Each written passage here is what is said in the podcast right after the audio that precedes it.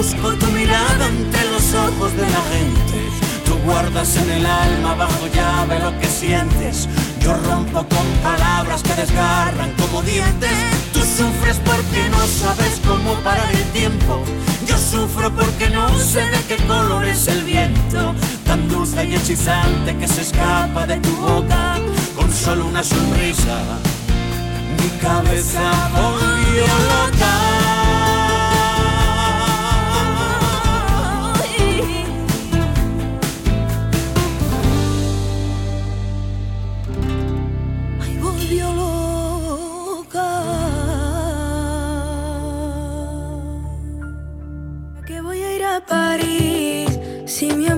Contigo.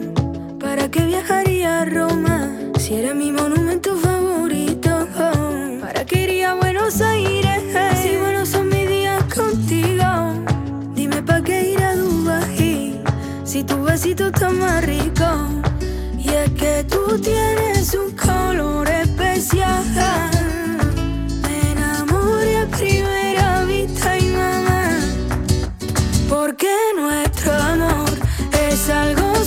Sencillito, es la cosa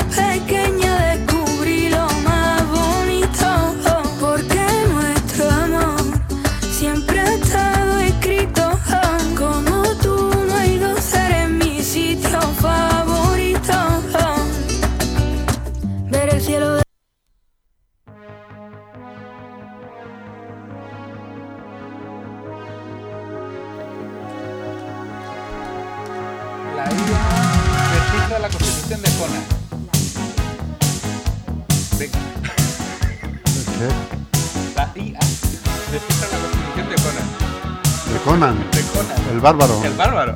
de Barbarian.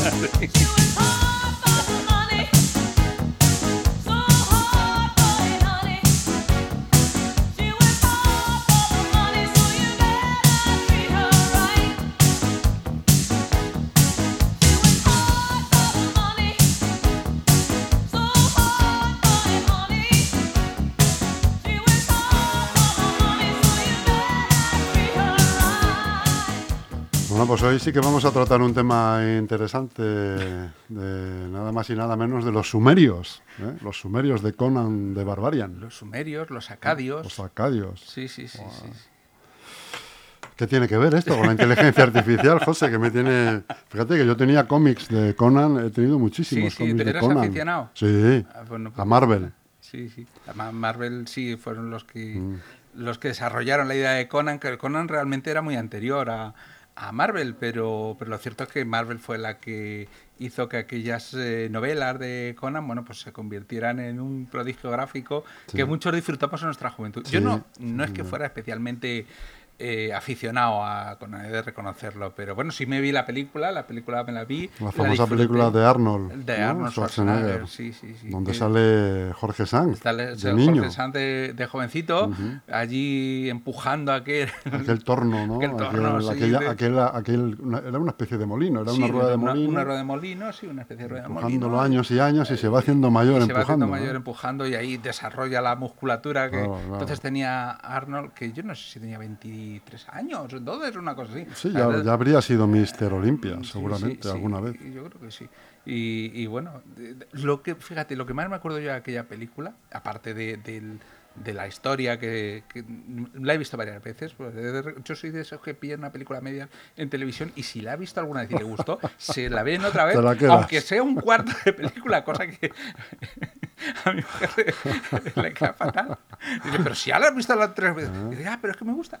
Entonces estas, Pues, eh, estas fiestas verás más de una vez Love Actuality, ¿no? Sí, sí, bueno, lo actual y lo que pasa es que también la he visto ya tres o cuatro veces y ya, eh, en fin. eh, pero recuerdo del, del- decíamos, de la película de Conan, en la música. La música es absolutamente excepcional, es muy, muy buena. Fíjate, no, me, yo no, no recuerdo yo la música de Conan. ¿No recuerdas la, mu- la No. música? Pues una música, la de, esa música de de la banda sonora. película heroica y tal, pero que estaba hecha eh, con orquesta y, y que sonaba muy bien. Todo, además, todos los temas eran fabulosos, todos los temas de, de la película de Conan. Si tú comparas la película de Conan con muchas otras posteriores posteriores del mismo género, podríamos decir, esto, pues, mm, héroes de fantasía y tal, yo estoy seguro de que tenían la mejor música, la de la película de Conan.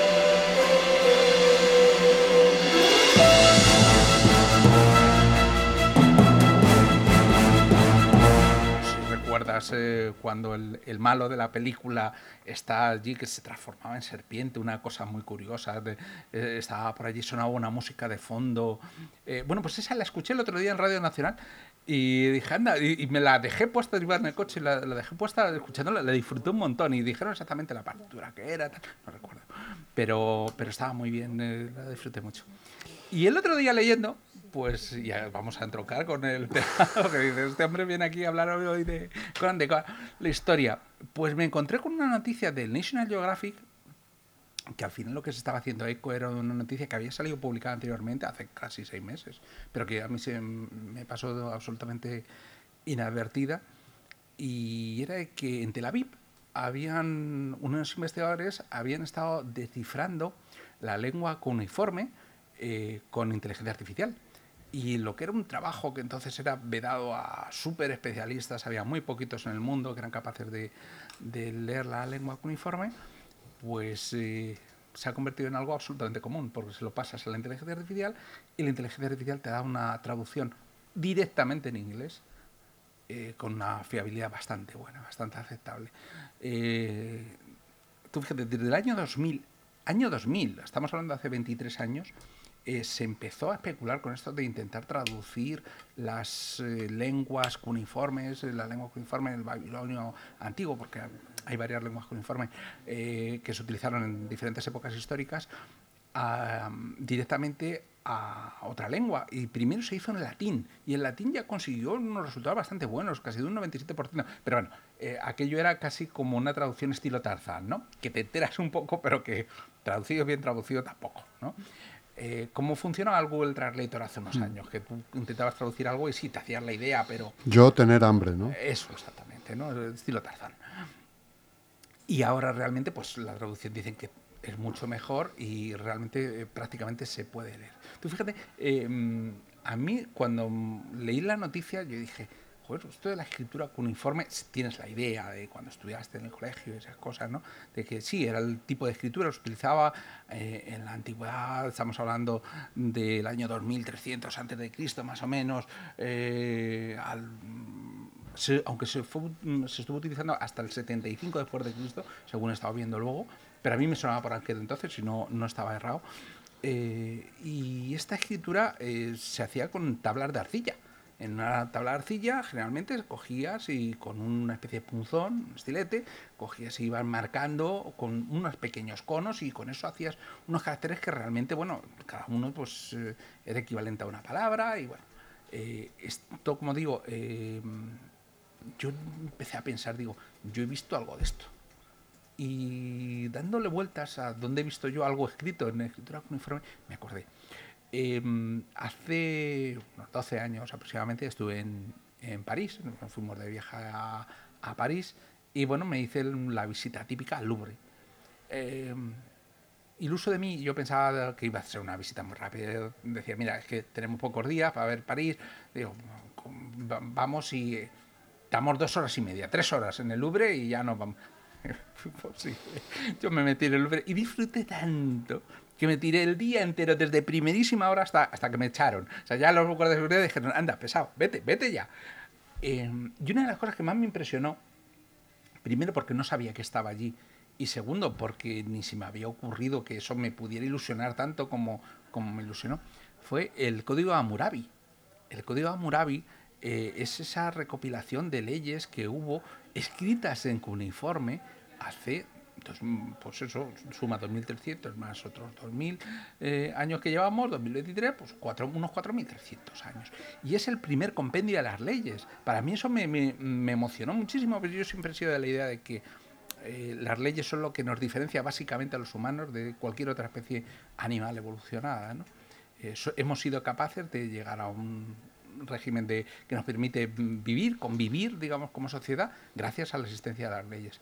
Y en, las, en ese código, el código de Hammurabi, que está escrito en una columna de basalto negra que tiene no sé, pero tendría quizá como unos dos metros, me suena a mí, eh, de memoria, que podía tener de, de altura, está escrita alrededor. Eh, todas esas leyes son un compendio de 283 lenguas, o sea, perdón, 283 leyes, creo recordar que eran. Y bueno, pues eh, ahí aparece la ley del talión, por ejemplo, o del ojo por ojo, ¿no? Y, aunque luego mm, está muy matizado. Pero aquello supuso realmente algo parecido a la constitución de entonces, era la ley de leyes, las tablas de Hammurabi. Y esas tablas estaban escritas en acadio. Y resulta que Conan el Bárbaro era el rey de los acadios. Aunque originalmente mm, hablaban de, otra, de otra zona y tal, posteriormente en los cómics de Marvel además aparecen los acadios como el pueblo, que cuando, cuando Conan es rey, llega a rey, pues es- llega a ser rey de los acadios. ¿no? Así que fíjate por dónde la inteligencia artificial ha llegado a traducir la constitución, el código de Hammurabi, que ya estaba traducido, pero todos los textos de por aquel entonces ya se pueden traducir directamente gracias a la inteligencia artificial. Me llamó mucho la atención. ¿no? Es increíble. Una cosa muy curiosa. Lo de las leyes a mí mm, me ha- siempre me ha fascinado. Yo he pensado muchas veces que a mí me hubiera gustado estudiar Derecho. Me hubiera gustado porque, eh, ya te digo, tengo la, la idea de que el derecho es realmente muy importante. Eh, por lo derecho que es la vida, en ¿eh? esencia. O sea, en esencia es lo que nos diferencia, como decía, de los animales. Es lo que nos permite convivir como sociedad. Una serie de normas, una serie de reglas que todos tenemos que aceptar y que regulan todos los aspectos, pues, de nuestra convivencia a nivel económico, a nivel logístico, en fin. En- Es eh, muy interesante. Por eso me, me resultó curioso esta, esta noticia. Así que a los señores de Tel Aviv que han logrado desarrollar esta inteligencia artificial, pues mi enhorabuena. Oye, y por cierto, la piedra de Rosetta está también traducida, ¿no? Sí, sí, Entiendo. sí, la piedra Eso de Rosetta ha sido más fácil. Sí, sí, la piedra, realmente la piedra roseta ya estaba traducida en sí mismo porque aparecía en, varios, en varias Varias lenguas lenguas. y entre ellas aparecía en griego antiguo.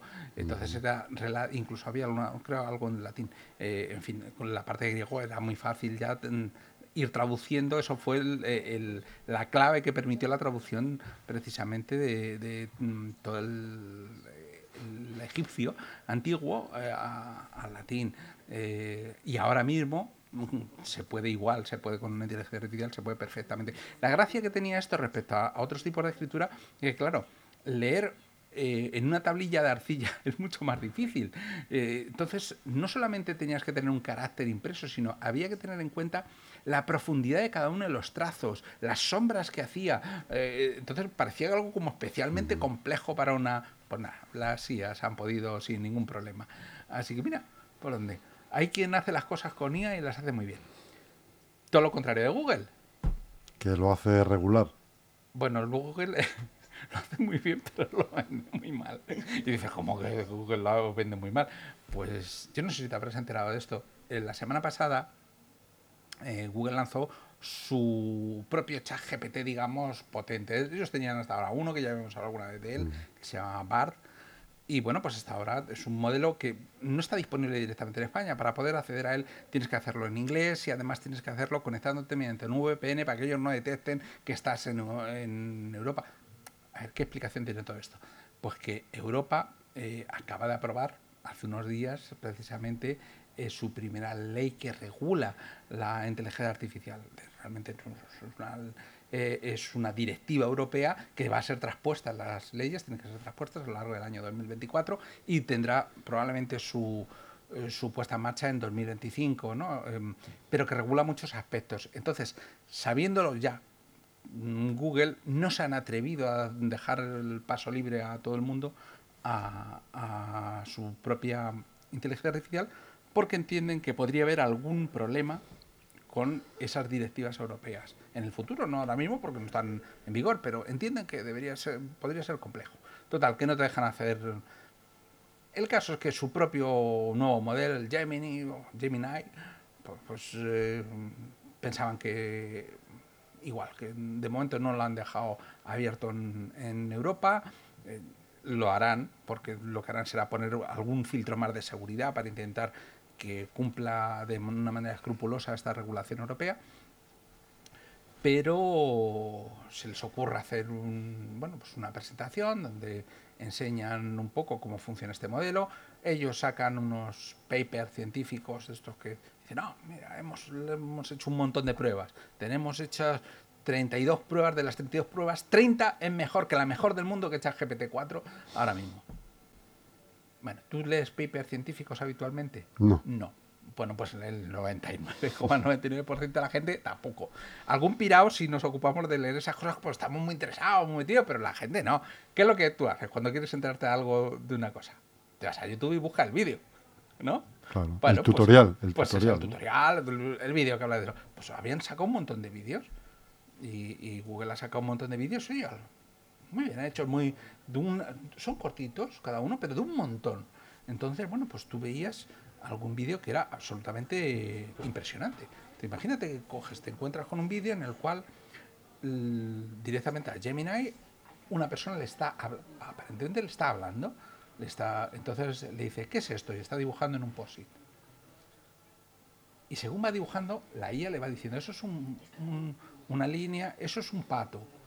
Ah, muy bien, un pato. Y lo dibuja en azul. Dice, uy, un pato azul. Dice, qué bonito. Dice, pero los patos normalmente no son azules. Dice, este sí es azul.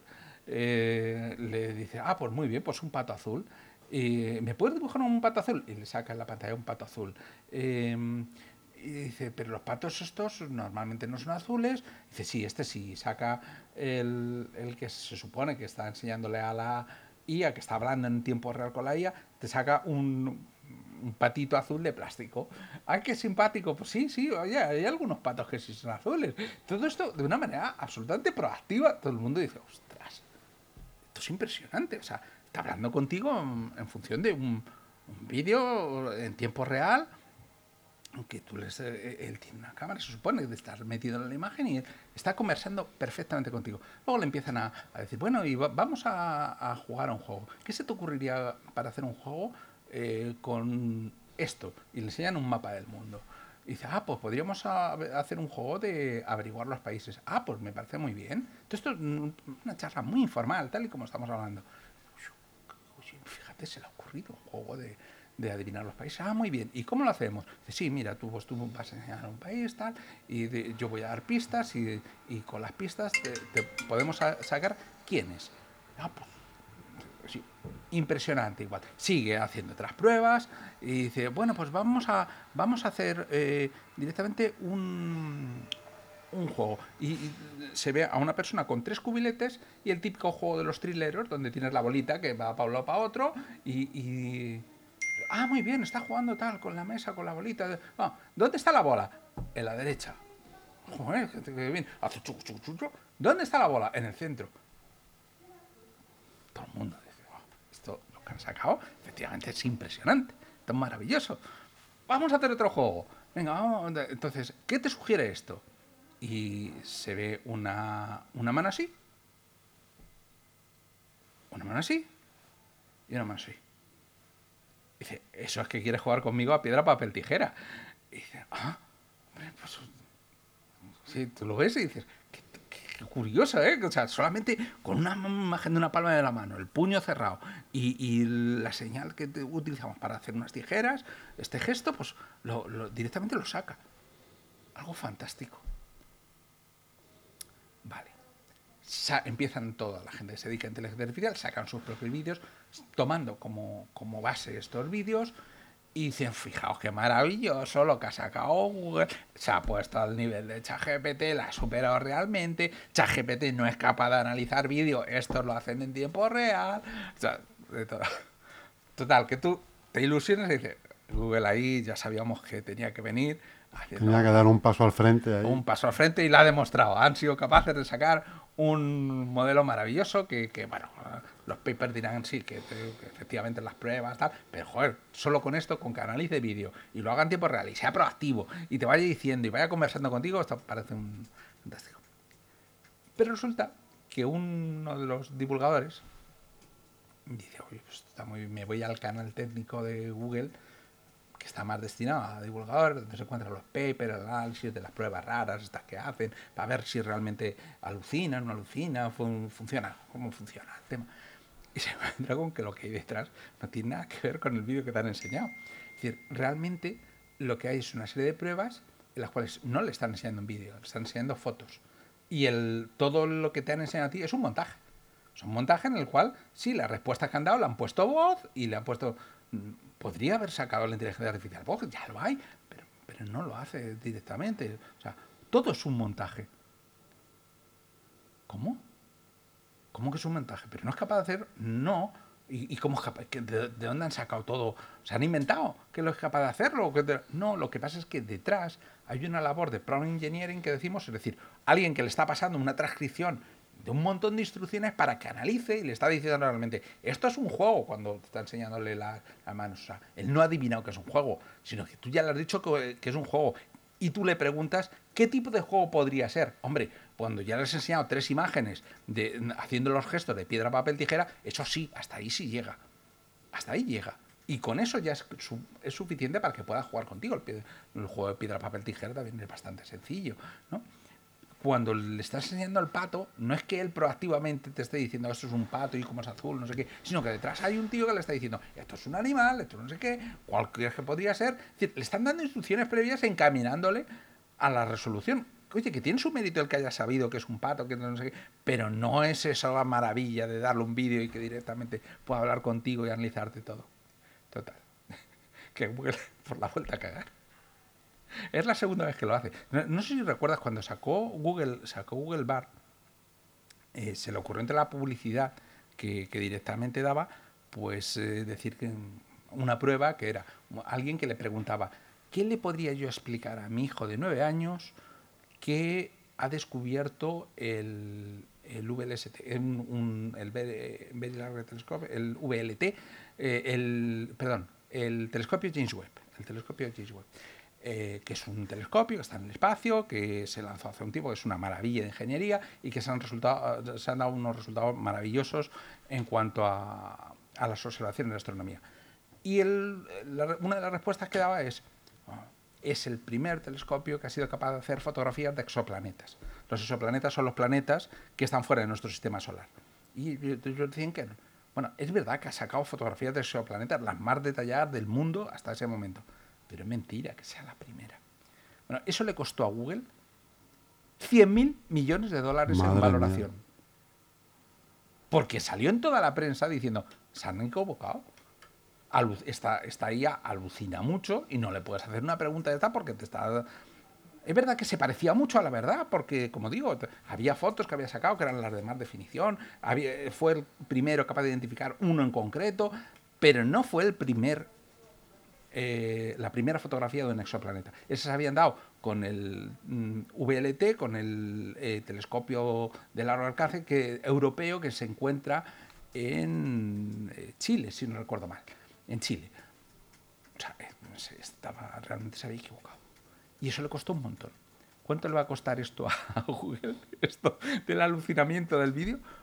Pues no lo sabemos, pero seguro que barato no va a ser. Una millonada igualmente, pero bueno, claro, como tienen, barato no va a ser. como tienen un músculo financiero eh, a nivel de países, Sí, re- realmente eh, Google del VIP de un montón de países, realmente Google tiene un músculo financiero, como decimos, eh, enorme. Y es tan enorme que, bueno, mo- podríamos decir eh, que Google tiene, no sé si era, voy a, mirarlo aquí, quiero recordar que era eh, 1,68 billones de euros en navegación. A día de hoy, ¿eh? O sea, esto está mirado a la cotización, de hoy. es decir, en capitalización bursátil, para entendernos. La pasta que, de- de- que suma todas las acciones de toda la gente que tiene acciones de, de Google. 1,68 billones. Billones, billones. Ellos hablan de trillón, estamos hablando de billón europeo. O sea, de... de- claro, el- esto como se nos escapa un poco, vamos a ver, ¿cuánto es el, el presupuesto general del Estado de 2023? Pues creo que eran 458, 463 eh, Billones. mm, mm, era en España 486. 486 mil millones de euros. Es decir, la tercera parte de lo que vale Google. Es decir, todo el Estado de España Gasta, gasta en un año la tercera parte de lo que vale Google. Así grosso modo. O sea, estas, eh, se nos escapan estas cifras. Ellos trabajan, de luego, pero fíjate qué barbaridad. Yo estoy seguro de que esto les ha costado otros 100.000 millones. Casi seguro. Porque claro, toda la gente, cuando tú vas a poner tus datos, ¿qué es lo más valioso que tiene una empresa? Sus datos. Lo que dice realmente que vale una empresa son sus datos. Si tú los vas a poner en manos de una inteligencia artificial que puede alucinar y que va a alucinar tanto, como que te lo vas a pensar un rato, ¿eh? Sí, es verdad que Google Gemini es una maravilla. Son, han sacado tres modelos, además, un modelo nano que lo van a integrar en los teléfonos directamente para que tú puedas hacer mm, cosas de inteligencia directamente en sus teléfonos. Eh, tienen un modelo Pro que va a ser eh, el, el bar, digamos, de ahora, potenciado con vitaminas, que va a ser muy bueno. Y luego tienen un modelo ya que es el, el Enterprise, el modelo por el que te van a cobrar directamente, que ese ya es la repera, y es el que dicen que es, capaz de superar a todos los modelos existentes en 38 de los 40 por de- el- en la gran mayoría de pruebas, eh, 30 de los 32 eh, pruebas que habían hecho. En fin, eh, vale, tendrás unos modelos muy buenos, pero de luego el marketing te lo mirar.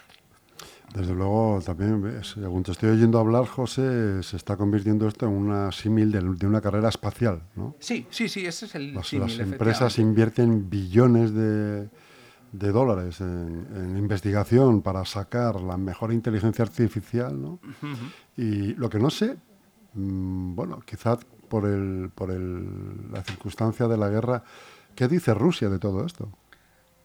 Y China. Eh, Pues de momento están calladitos porque allí las inteligencias Pues es malo que estén callados, ¿no? eh, están callados porque, a ver, En este caso, es un no, no news no son good news. no son good news. no. Em, es complejo para ellas por una razón, porque allí los datos son propiedad del Estado y no de las empresas. Y, y realmente el- ellos ya tienen sus propias inteligencias artificiales, los tienen. pues, además, porque hay los modelos base bajo los que se han desarrollado estas últimas inteligencias artificiales están disponibles. O sea, la base ya estaba, el ChatGPT 3.5, digamos, está abierto a todo el mundo, gratis. La- Las bases sobre las que está construida es código que se puede replicar cualquiera. eh, solamente necesitas unas enormes granjas de supercomputación. El problema es que ellos, Rusia ahora mismo, no las tiene, esas super granjas de computación, las tiene. Tendría que pagar dinero a, a- ver a quién se las alquila. Lo primero, China sí las tiene. China sí tiene sus propias granjas de supercomputación y tiene su propia inteligencia artificial, pero de momento no parece que la haya utilizado a nivel empresarial. O sea, parece que mm, sí, para controlar al, el Estado a toda su gente lo tiene muy bien montado. Y eso probablemente cada vez estará mejor. Pero bueno, eso mm, afecta más a los chinos en sí que a nosotros. También se- probablemente en su momento pues eh, nos empezará a afectar a nosotros cuando empiecen a recopilar, vamos, ya están recopilando, cuando empiecen a analizar todos los datos que tienen nuestros. Pues claro, tú dices, pero hombre, ¿qué datos tienen los chinos míos? A ver, tú Pues los de los de AliExpress. Claro. Pero, Entre otros. Pero dices, bueno, pues estos son, son, son poca cosa, ¿no? Puede decir uno, porque al fin y al cabo, ¿qué le interesa a China si qué cosa compro yo en ¿A dónde vivo? ¿no? Sí. eh, Bueno, pues aquí, todo, por ejemplo, vamos a poner un ejemplo tonto, ¿no? Eh, a mí me gusta comprar cosas de domótica. Pequeños circuitos que tienen un precio muy, muy barato, por debajo de los 10 euros. Es decir, las inversiones que hago no son para, para nada espectaculares, eh, que me permiten controlar, por ejemplo, las luces de mi casa. Bien, las pongo directamente, funciona, maravilloso. Yo puedo desde el teléfono encender las luces de mi casa, o las tengo conectadas a, mi Alexa, que le digo, enciende la luz del salón. Y oye, te acostumbras a ello y luego no puedes vivir sin ello. Porque eso, cuando te gusta el cine y no te quieres mover delante de la pantalla, le dices, enciende la luz, apaga la luz, abre la puerta, todo eso es maravilloso que te lo hagas. ¿no? Em, bien, lo has conseguido a un precio muy barato, pero le estás dando los datos de cuándo lo haces, en qué lugar estás, directamente a esas compañías, porque esos datos viajan a través de sus servidores.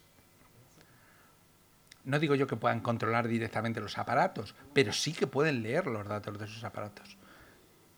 Y esa información vale mucho dinero. Porque en función de tus hábitos de uso, por ejemplo, de esos dispositivos, pueden saber muchas, muchas, muchas cosas de ti. ¿A qué hora te levantas y a qué hora te acuestas? Por ejemplo. qué tipo de consumo tienes en los diferentes aparatos. Por tanto, pueden deducir a partir de ahí, el, según el número de aparatos que tengas, el consumo eléctrico, en, de a qué clase social puedes pertenecer más o menos, o cuál es tu nivel económico, socioeconómico, en dónde estás radicado, en fin, eh, cuidado. Cuidado, ya veremos a dónde nos conduce esto. Todavía no lo sabemos y no le damos tampoco mayor importancia, pero lo cierto es que deberíamos de empezar a preocuparnos.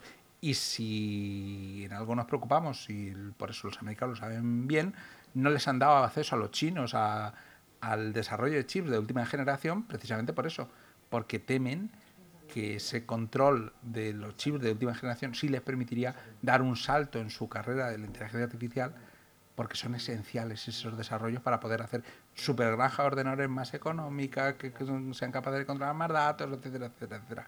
Y de momento eso está en manos de unas poquísimas empresas, alguna de ellas europea. La tecnología que, por ejemplo, para fabricar los chips de 5 nanómetros están eh, en manos de, de una empresa holandesa y no hay, no hay otras empresas en el mundo. O sea, ellos trabajan con Taiwán directamente, para hacer las maquinitas y tal, pero de momento esa tecnología tienen absolutamente dada la exportación a Rusia, a China, y de momento los chinos no tienen el equivalente. Veremos cuánto tardan, ¿eh? Por eso es como la carrera espacial. La carrera espacial había uf, un absoluto oh, cerrazón a pasar información los americanos y los rusos. Y de repente un día descubrimos que los rusos tenían su propio transbordador espacial que era calcar de los americanos. Por ejemplo, de un día para otro. Y dice, pero, pero bueno, ¿de dónde has sacado? Pues, obviamente, pues como la carrera de la bomba Copiándolo. atómica o tal. Copiando, co- cosas fueron capaces perfectamente. Y a través del espionaje. O sea, el espionaje es que se mueve mucho dinero. Entonces, cuando hace falta, pues extorsionando. Y cuando hace falta pagando. Y cuando hace falta, pues, oye, se consigue. Así son las cosas, José. Así son. Pues un placer haberte escuchado un martes más. Eh, te emplazo al martes que viene, que todavía estamos en, en curso. eh, y deseando que llegue para volver a escuchar otra de tus exposiciones sorprendentes sobre la tecnología. Muy bien, allí nos vemos.